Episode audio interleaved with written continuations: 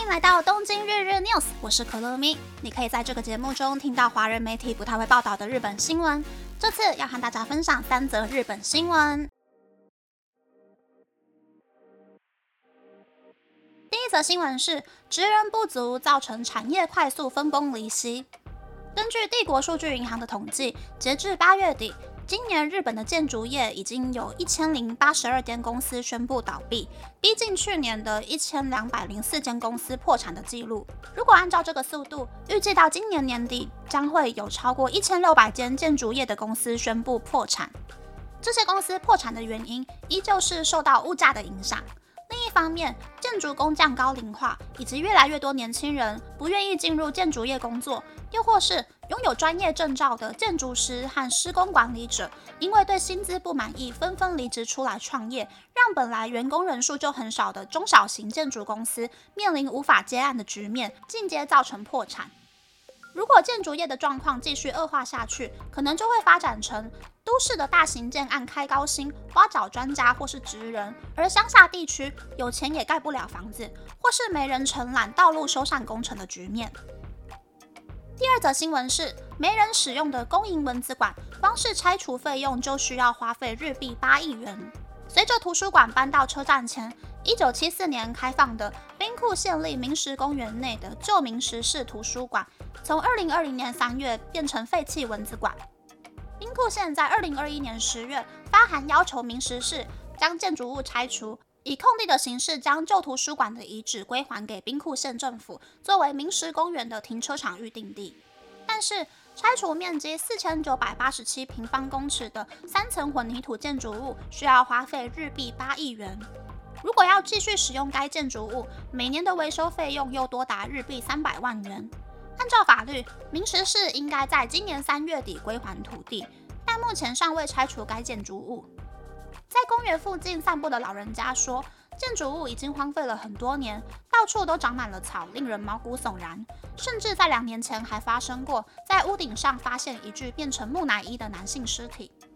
今年五月上任的明石市市长丸谷聪子，在六月的议会中表示，旧图书馆附近环境优美，交通也很便利，希望可以将旧图书馆改造成对市民有利的设施。但是，兵库县的城市规划协调办公室表示。市长的提案无法获得额外的收入，因此无法采纳。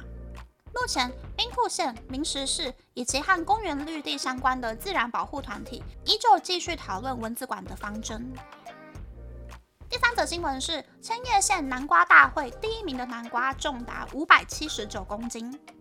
千叶县南瓜大会冠军由野田市的某间测量公司的社长西山宽带来的五百七十九公斤的超巨大南瓜拿下冠军，并打破了大会纪录。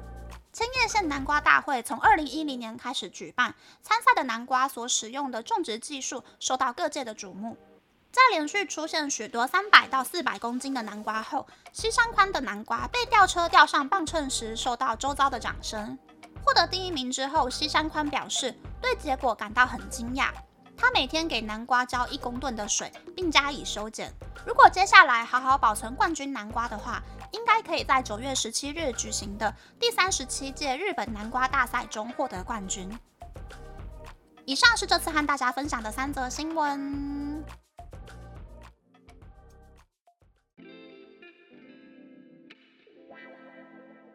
的新闻是职人缺将瓦解产业的新闻。日本好像很多产业都这样子。在第六十五集的后面有稍微谈到清酒公司的案例，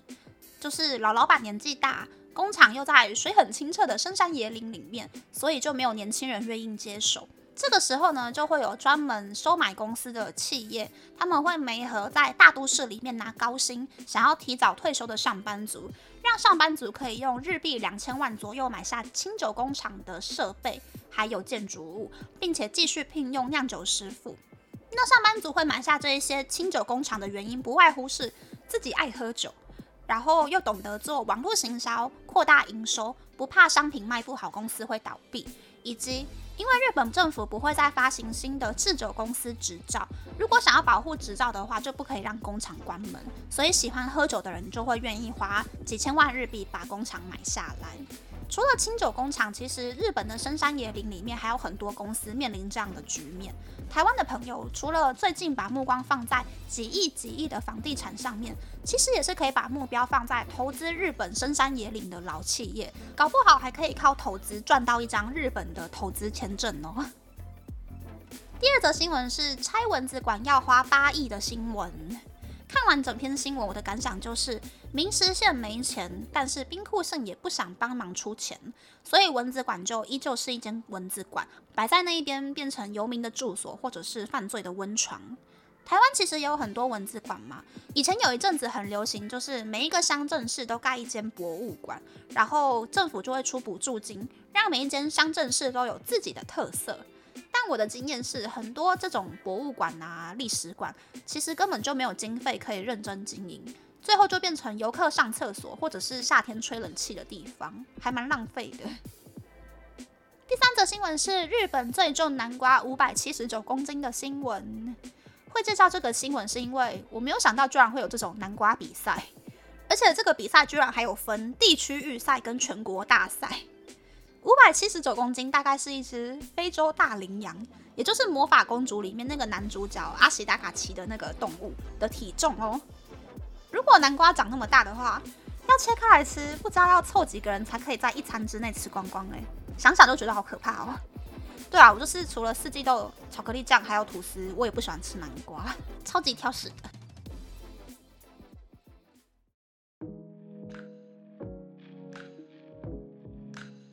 和大家分享，日本气象协会公布了今年冬天的天气预报。因为今年是圣婴现象超严重的一年，夏天已经很热很热了，但是秋天跟冬天呢也预计会很热。秋天变热就代表说九月、十月日本可能也会有很多台风出现，甚至是初秋时期的雨带呢，降雨时期可能会拉长。到了冬天，则是原本下雪下很多的日本海沿岸。雨带变少，然后原本雨带比较少的太平洋沿岸降雨量会变多，或是降雪量会变多。结论就是呢，气候真的跟以前都完全相反了。不知道其他地方的气候是不是跟日本一样，也都通通颠倒了。大家真的是要认真看天气预报，才不会因为天气气温的过度变化，不小心感冒搞坏身体哦。